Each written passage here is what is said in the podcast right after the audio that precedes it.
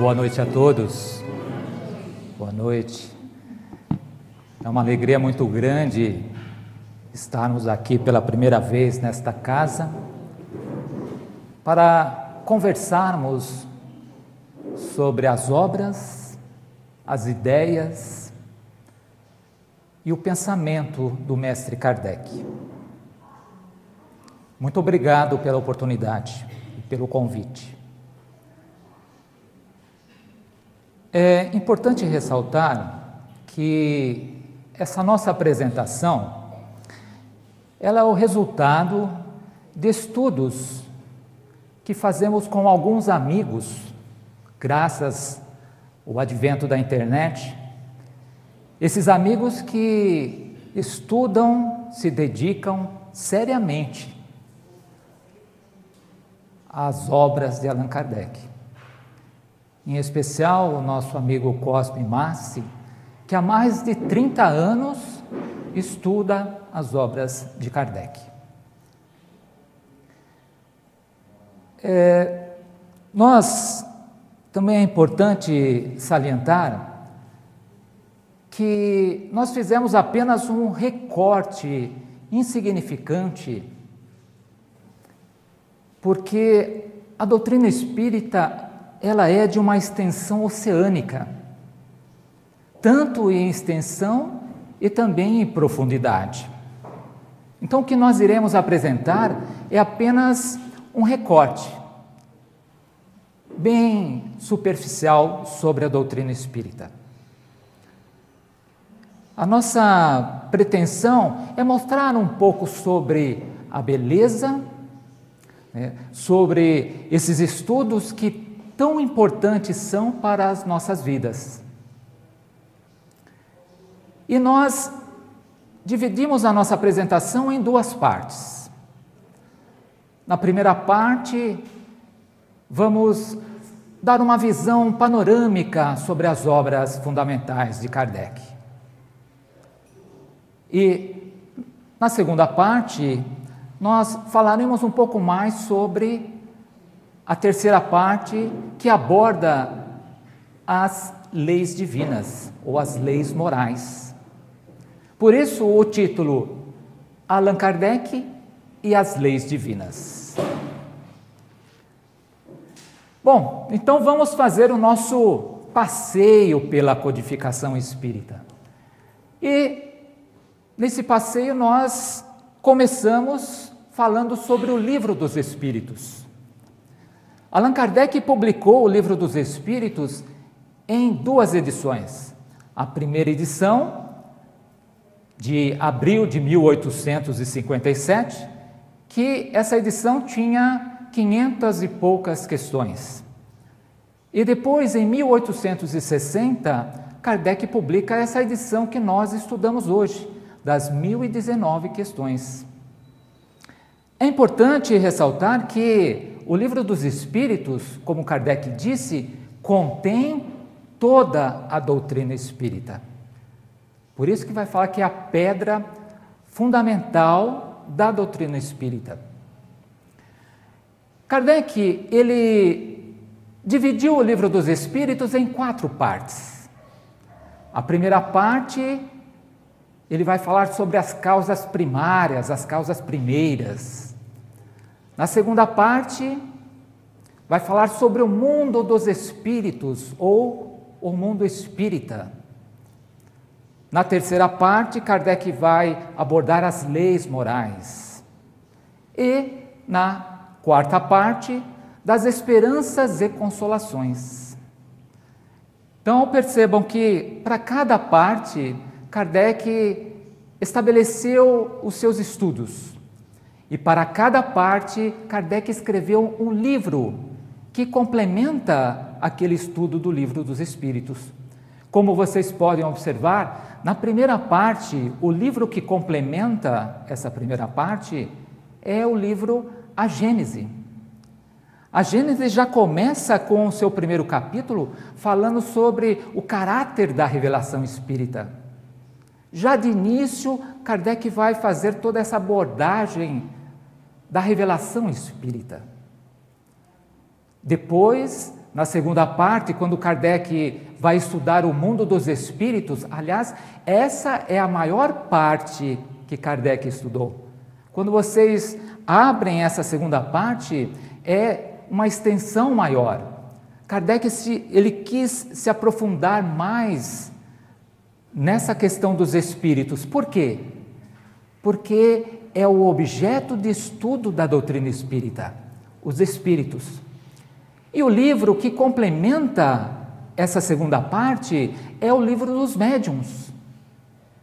O livro dos médiuns é o maior tratado de mediunidade que nós temos. Para qualquer tipo de mediunidade, está lá. Kardec colocou no livro dos médiuns.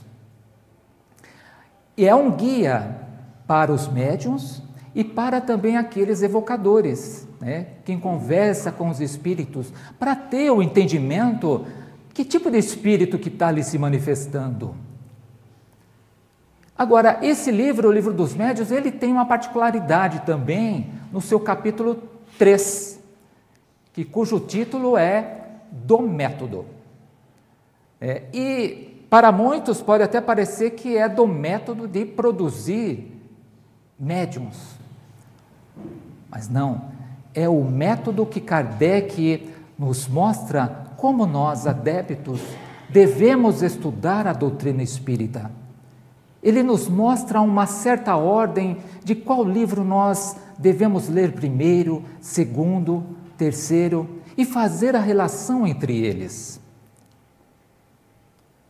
E vai falar também nesse terceiro capítulo do livro dos médiuns sobre os vários tipos de adeptos da doutrina espírita.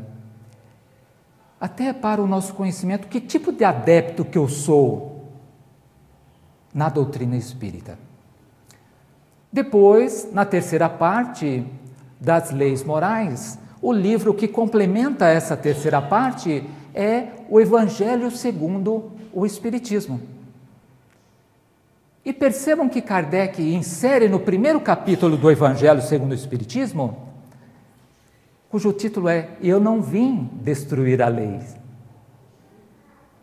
Olha como faz todo sentido, né? Porque o Cristo ele veio dar o complemento, ele veio dar o ajuste para as leis de Moisés. Porque a fase, a época era outra. O, nós, como espíritos, aqui na Terra já estávamos mais um pouco poucos avançados. Então, houve essa necessidade de, dessa melhoria das leis morais. E a doutrina espírita nos traz as dez leis divinas. E a última parte do livro dos Espíritos, Kardec vai falar sobre as esperanças e consolações, e o livro que corresponde a essa parte é o livro O Céu e o Inferno, que vai falar sobre a nossa vida futura, é, a nossa vida como espírito. No livro O Céu e o Inferno, Kardec vai evocar todos os tipos de espíritos: espíritos bons, espíritos que praticaram a caridade, espíritos maus, espíritos perversos, espíritos suicidas por que, que Kardec faz isso? Porque ele queria entender como que era a vida do espírito após ele ter passado pela experiência corporal. Então, como que os espíritos estão vivendo no mundo espiritual após terem passado pela carne? Então, aqui nós temos os cinco livros fundamentais da doutrina espírita, mas Kardec escreveu outros livros também. Como vocês podem observar, esse pequeno, esse, esse pequeno livro, o que é o Espiritismo? E esse tema me intrigava muito, porque eu queria entender o que, que é o Espiritismo. Algumas pessoas diziam que o Espiritismo é uma ciência, é um, uma filosofia, é uma religião, mas o que é o Espiritismo? E Kardec, nesse pequeno livro, ele vai dar a definição do que é o Espiritismo. Ele vai mostrar exatamente o que é o Espiritismo. É uma ciência? É. uma filosofia e é uma religião também, no sentido filosófico. Então, o Espiritismo é tudo isso. E isso me intrigava muito. Aliás, esse livro, nós até conversamos antes sobre isso, esse livro é um livro de início para quem vai começar a estudar a doutrina espírita. Para quem está chegando, né, os noviços ou os iniciantes, já deveriam começar a ler o que é o Espiritismo. Porque o que é o Espiritismo, ele vai dar uma visão geral de toda a obra de Kardec. Então o leitor, ele vai já ter a percepção da amplitude, da profundidade, da extensão que é a doutrina espírita. E isso vai motivá-lo para que ele possa ler o livro dos Espíritos, ler o livro dos Médiuns, estudar o Evangelho, o céu e o inferno. Mas Kardec também nos deixou a maior obra escrita por eles, a Revista Espírita, Jornal de Estudos Psicológicos. Foi a maior obra deixada pelo Mestre e que poucos espíritas se dedicam a ler, a estudar essas obras. Começou lá em janeiro de 1858. Kardec foi catalogando os artigos, os relatos, as exposições, as mensagens, e mês a mês, até dezembro, catalogando, juntando no final do ano ele fechava e está aqui, a Revista Espírita de 1858. Tanto é que quando nós falamos sobre algum artigo, sobre alguma evocação, está no mês de março de 1858. Aí a gente vai buscar lá diretamente. Ou 1859 até 1869. Então são 12 livros, 12 fascículos da Revista Espírita. E Kardec vai falar que a revista espírita é a tribuna, porque não tem só mensagens ou evocações realizadas lá na Sociedade Espírita de Paris. Tem mensagens do mundo todo. Kardec recebia essas mensagens do mundo todo e, a, a partir daquela avaliação que ele fazia, ele editava na revista espírita. Ou não. Então, a revista espírita tem toda essa extensão, é uma coletânea de fatos, de exposições. É o laboratório experimental de Allan Kardec. Então, aqui nós estamos falando de 18 livros da codificação espírita. Agora, o que nos chama bastante atenção, como nós falamos, na primeira e na segunda parte, das causas primeiras e do mundo espírita, esses dois livros, Kardec vai se dedicar o quê? A estudar os espíritos e suas relações com o mundo corporal. Tem tudo a ver, né? Vai estudar o mundo dos espíritos, as suas relações com o mundo corporal, a formação dos espíritos, dos seres. E, na terceira e na quarta parte, Kardec vai estudar as consequências morais que decorrem das relações dos espíritos e suas relações com o mundo corporal. Por isso que, quando na definição que Kardec coloca no que é o Espiritismo, ele vai dizer o seguinte: que o Espiritismo é ao mesmo tempo uma ciência prática e uma doutrina filosófica. Como ciência prática, estudam os espíritos e suas relações com o mundo corporal. E como doutrina filosófica, Kardec vai estudar as consequências morais que decorrem das relações dos espíritos com o mundo corporal. Quando nós percebemos é, é, essa ligação que existe entre as obras e entre a definição que ele coloca, nos apaixonou no bom sentido, ficamos apaixonados em estudar essa doutrina. E ele faz um resumo aqui no que é o Espiritismo, dizendo que o Espiritismo é uma ciência que estuda a natureza, a origem e o destino dos espíritos, bem como as suas relações com o mundo corporal. A definição ela já é pequena e Kardec, né, na sua capacidade, resumiu mais ainda essa definição. Porque quando ele fala é uma ciência que estuda a natureza e a origem, ele está falando dessas duas partes aqui, da primeira e da segunda parte do livro dos Espíritos. E quando ele fala do destino dos espíritos, ele está falando dessas duas partes aqui. Então vocês percebam como existe essa ligação, esse elo né, que Kardec faz com suas obras. E isso é magnífico, é admirável.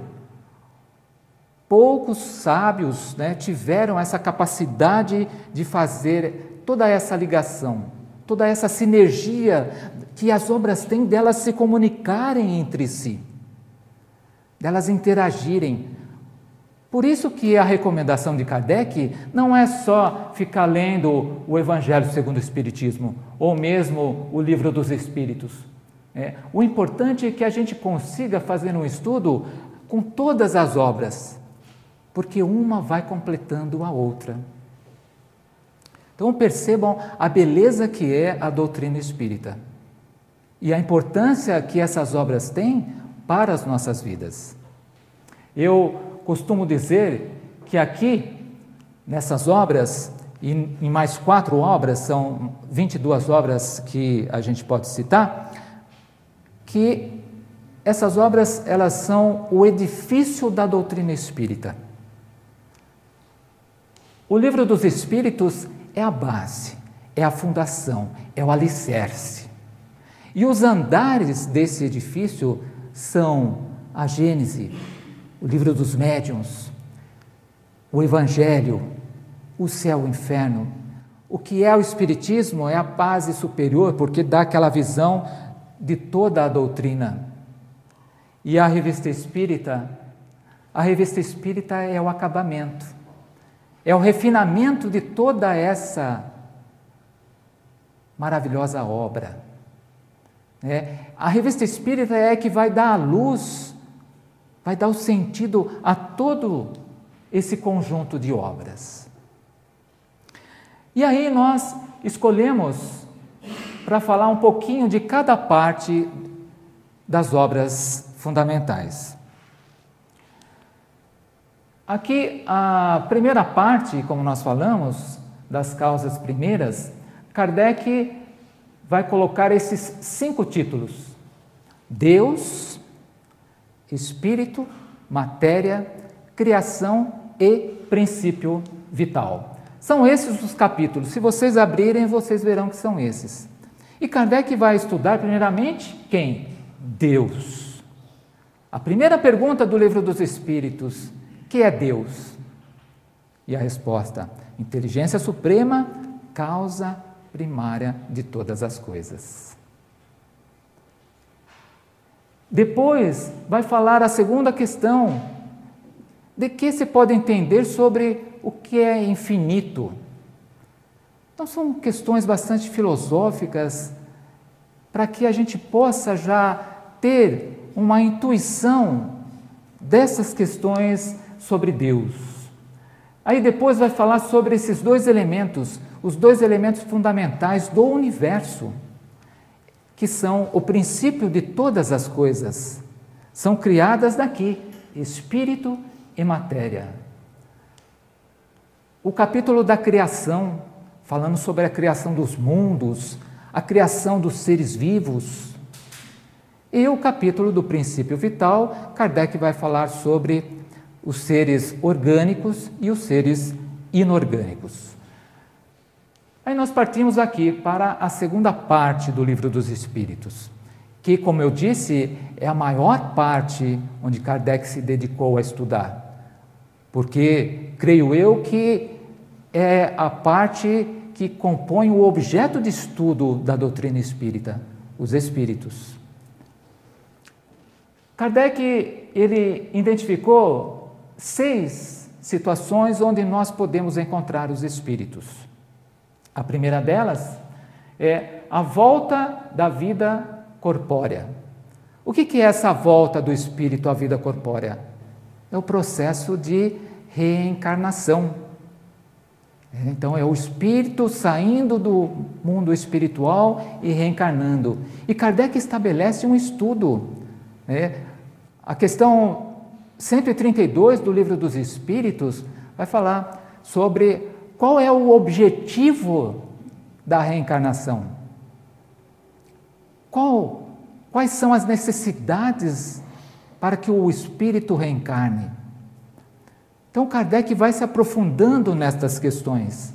Depois, Kardec vai falar, nesse segundo momento, do retorno à vida espiritual. Ou seja, nós aqui encarnados estamos desencarnando, voltando para o mundo espiritual. E Kardec vai desenvolver um estudo sobre isso. Ele quer saber como que esse processo acontece, esse desligamento, né, essa passagem e vai querer também entender o que, que acontece com o espírito após esse desligamento.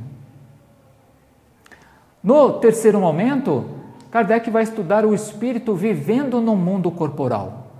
É, somos nós, né? espíritos habitando mundos corpóreos. Né? Como que é um espírito aqui encapsulado nessa massa, nesse peso aqui, né? Por que, que essa massa, esse peso, esse corpo, ele limita muitas das funções, né, das potencialidades do espírito? Por que, que isso acontece? E Kardec vai desenvolvendo esse estudo. No quinto momento, Kardec vai estudar o encarnado, aliás, no quarto momento, né? É, vivendo no mundo espiritual. O que, que o espírito como que ele vive ele estando no mundo espiritual? Lá na erraticidade. Será que ele fica lá sentado sem fazer nada? Ou ele busca oportunidades de crescimento, de evolução no mundo espiritual também? Nesse capítulo, Kardec vai falar também sobre os mundos transitórios. Né? que são mundos transitórios? Espíritos habitando temporariamente certos mundos. Aí sim, no quinto momento, Kardec vai estudar o encarnado interagindo no mundo espiritual. Esse capítulo é magnífico porque nos envolve diretamente. Kardec vai estudar a emancipação da alma durante o nosso sono, durante os nossos sonhos, né? Como que acontece esse desprendimento? O espírito fica ligado né, ao corpo. Então, são estudos que vão nos mostrando tudo sobre a nossa essência, sobre o nosso espírito. E aqui no sexto momento, o desencarnado interagindo no mundo corporal. Então, é lá o, o desencarnado é, atuando, é, interagindo aqui conosco na matéria. E na questão 459, Kardec vai perguntar né, aos espíritos: os espíritos eles influenciam em nossos atos, em nossos pensamentos? E a resposta: muito mais do que nós. Né? Então, olha só como é, é importante esses estudos para nós termos esse discernimento, esse conhecimento. Né? Espíritos como nossos anjos guardiões, né? nossos anjos da guarda, que interagem sobre eh, a, a, as nossas condutas, as nossas ações, né, através das intuições.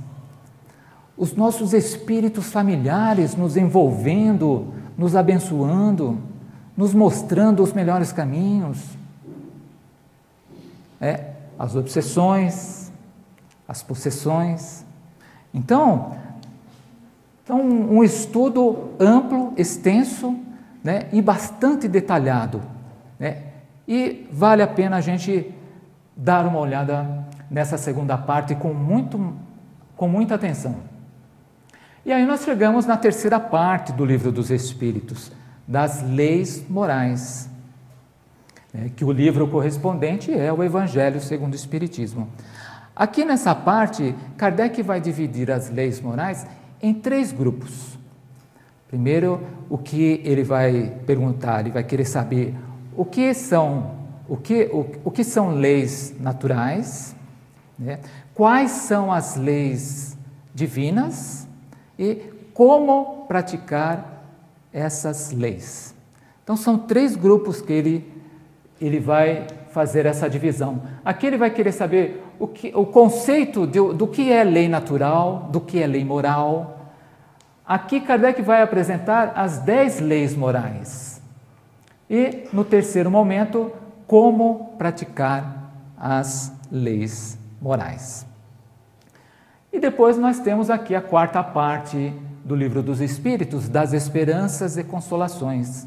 Como nós falamos, essa parte vai abordar sobre a nossa vida futura, as consequências do cumprimento ou não das leis morais.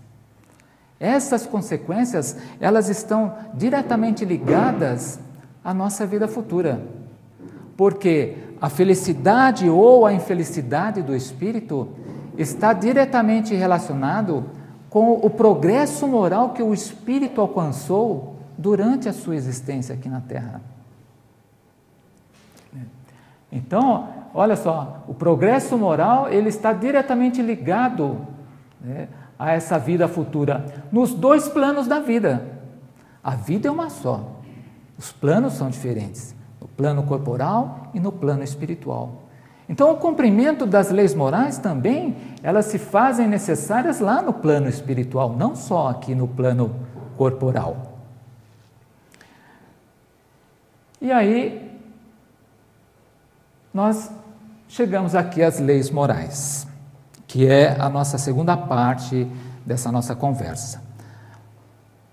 Mas aqui nós abordamos é, aquilo que nós fizemos aquele esquema da primeira, do primeiro slide.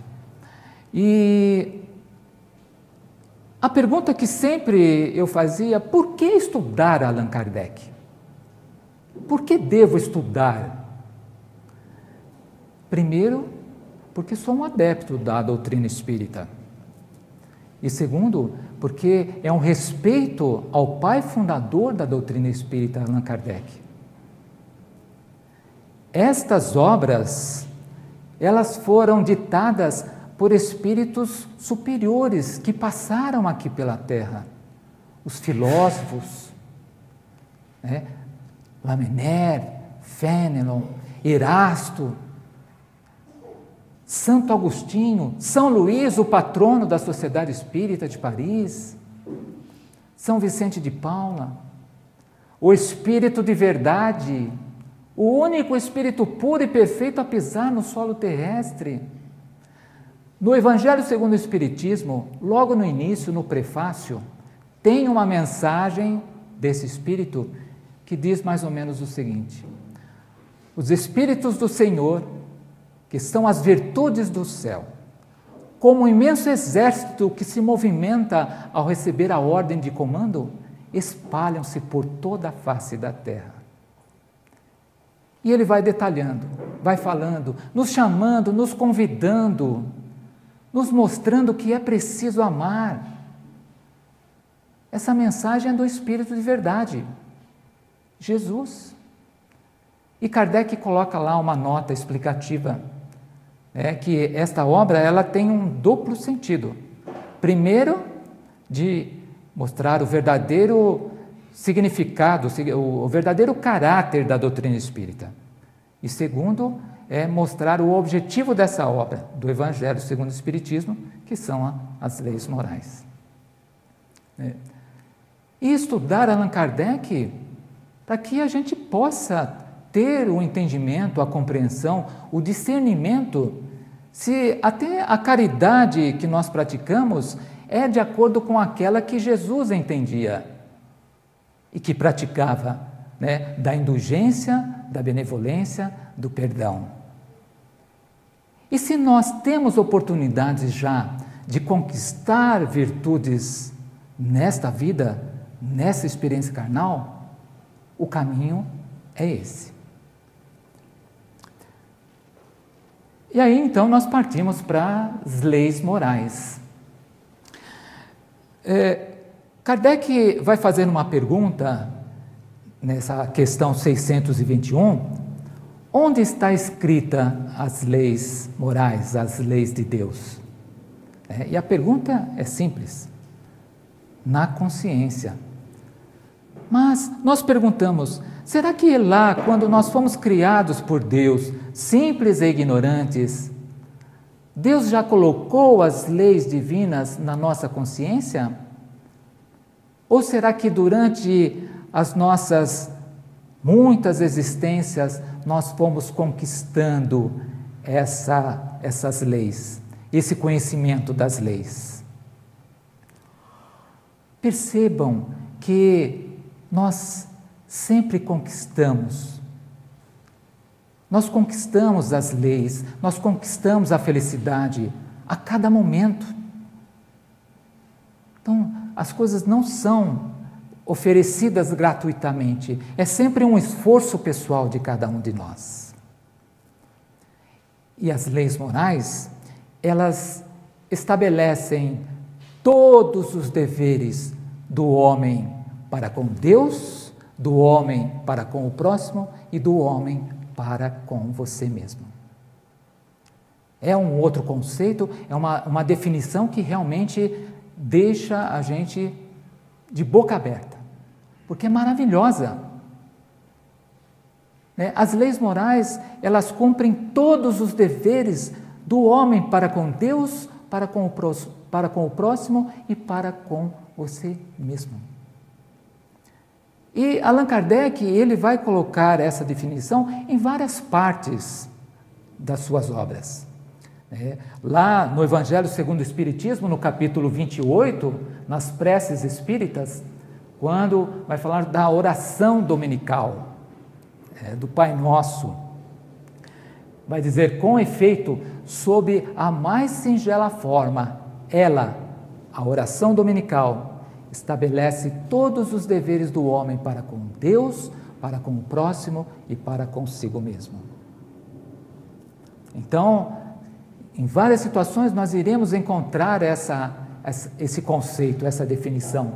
Lá no Evangelho de Mateus, no capítulo 12, naquele diálogo que Jesus tem com os fariseus, é, e eles perguntam, mestre, qual é o primeiro e maior mandamento da lei de Deus? E Jesus vai falar: Amarás o Senhor teu Deus de toda a tua alma, de todo o teu coração, de todo o teu espírito. E o segundo, que é semelhante a esse, amarás o teu próximo como a ti mesmo. Do que, que Jesus falou? Exatamente esse, que as leis estabelecem os deveres para com Deus, para com o próximo e para conosco. Então, muitas situações, as leis morais, elas estão envolvidas e quais são as leis morais que estabelecem os deveres para com Deus? São as duas primeiras leis: a lei de adoração e a lei do trabalho. Lei de adoração. Né? Não é à toa que ah, as preces elas estão inseridas na lei de adoração. Porque o que, que é adoração? É elevar o pensamento a Deus, é, é nos comunicarmos com Deus. Através de que modo? Através da prece. E a prece tem três objetivos: louvar, pedir e agradecer. Então, sempre quando nós elevamos o nosso pensamento a Deus, nós sempre né, estipulamos ou estabelecemos um desses objetivos: ou louvar, ou pedir, ou agradecer. E a outra lei é a lei do trabalho. A lei do trabalho diz o seguinte: que todo trabalho útil é agradável a Deus.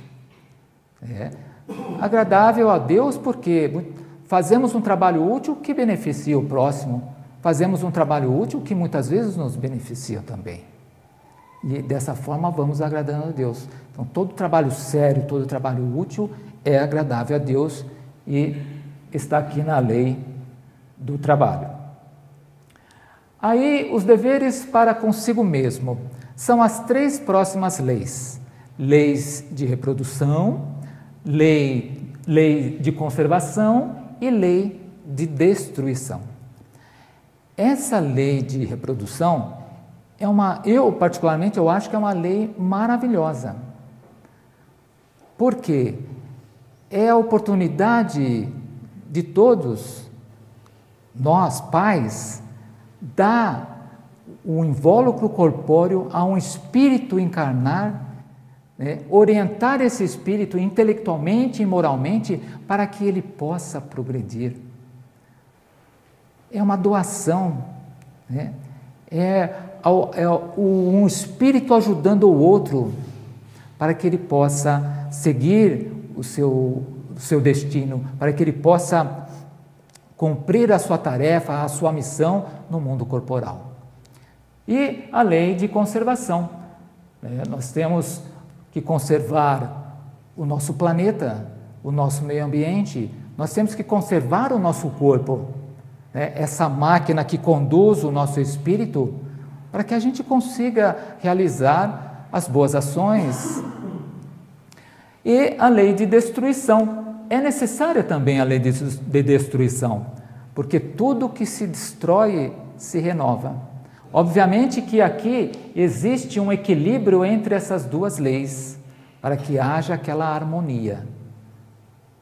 E aí, as leis que correspondem aos deveres para com o próximo são as quatro próximas leis lei de sociedade, lei de progresso, lei de igualdade e lei de liberdade.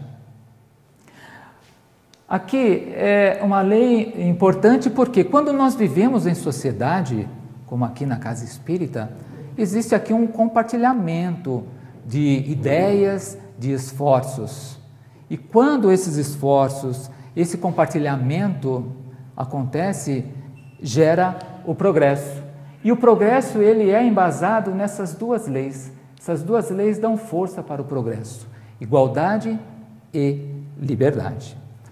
Então nós falamos aqui das nove leis morais, das nove leis de Deus que estão aqui relacionadas. E aí o que Kardec fez? Ele fez um resumo dessas nove leis morais e colocou a décima lei moral como a lei de justiça, de amor e caridade. Justiça de Deus, amor para consigo mesmo e caridade para com o próximo. Ó, percebam a beleza, né, o encadeamento de ideias que existe nas leis morais e elas se comunicando, né, uma dando suporte, dando sustentação para a outra. Então, aí que está toda a beleza, porque as leis elas não são isoladas, uma completa a outra. E aí, como praticar as leis morais? É, nós falamos até aqui é, da lei natural, da lei moral, né? apresentamos as dez leis morais, e agora, como praticar as leis morais? E aí, na terceira parte do Livro dos Espíritos, nesse capítulo da perfeição moral, Kardec vai indagar os espíritos. Ele vai dizer o seguinte: qual o meio prático mais eficaz de se melhorar nesta vida e resistir à atração do mal? Qual o meio prático mais eficaz de melhorar nesta vida e resistir à atração do mal. Então Kardec quer saber o seguinte: como é que eu faço isso? Qual é o meio prático para fazer? Agora eu não quero qualquer meio, não, eu quero o mais eficaz. Para que eu já possa melhorar nessa vida, melhorar como encarnado e resistir toda a atração do mal. E a resposta vem direta. Né? Santo Agostinho responde: um sábio da antiguidade vô-lo disse: Conhece-te a ti mesmo. É, então foi direto: Conhece a ti mesmo. Mas essa resposta nos satisfaz? Kardec também não ficou satisfeito. E ele fez a questão 919A, que diz: Conhecemos toda a sabedoria dessa máxima, porém a dificuldade está precisamente em cada um conhecer a si mesmo qual o meio de consegui-lo. Ele falou: Olha, é, eu entendi, é, tenho que conhecer a mim mesmo, tal, é, mas a dificuldade está em conhecer a mim mesmo. Como que eu devo fazer isso? E aí Santo Agostinho responde: Examinai o que pudeste ter obrado contra Deus, depois contra o vosso próximo e finalmente contra vós mesmos. O que, que nós falamos nas leis morais? É, os nossos deveres para com Deus, para com o próximo e para conosco mesmo. Então, mais uma vez aqui nessa resposta 919A aparece é, essa questão dos deveres nossos para com o Pai, para com o próximo e para conosco mesmo. E depois Santo Agostinho vai desenvolver todo o método. Né? Ele vai dizer: é, quando eu estava encarnado, é, me recolhia no final da tarde, fazia o exame da minha consciência e examinava, me perguntava se tudo aquilo que eu fiz durante o dia não ofendeu ao Pai, ao meu irmão ou a mim mesmo. É. E aí, aqui é o esquema geral né, da perfeição moral, do terceiro capítulo do Livro dos Espíritos. Essa é a última parte. Né? E aqui está, ó, aqui estão todos os capítulos da perfeição moral. O conhecimento de si mesmo. Então perceba que para você conhecer você mesmo, você primeiro precisa conhecer as características do homem de bem, né, os caracteres do homem de bem, você precisa conhecer quais são as virtudes, quais são os vícios, você precisa conhecer as paixões, o egoísmo, o orgulho, né? e dessa maneira você conhece a si mesmo. Conhecendo você mesmo, você encontrou a chave do progresso individual. Então perceba que é uma questão individual de cada um de nós de você se conhecer.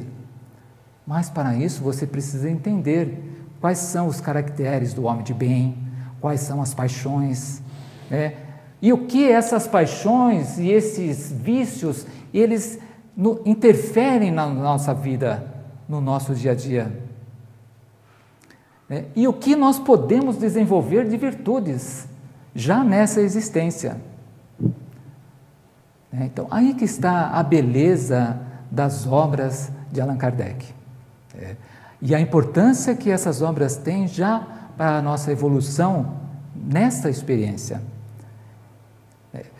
Como nós ainda habitamos um planeta de provas e expiações, a maior parte desses espíritos que habitam o planeta Terra são espíritos imperfeitos, mas que nós já podemos começar a melhorar e a subir na escala espírita é, subir um degrau de espíritos imperfeitos, já passamos espíritos um pouco mais é, próximos da, de espíritos bons.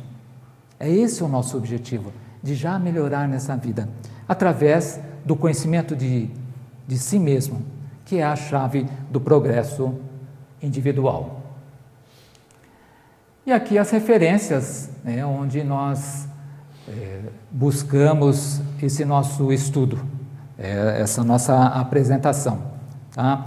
Quero agradecer muito a oportunidade, quero desejar a todos muita paz, muita luz e que o Senhor nos proteja e nos abençoe sempre.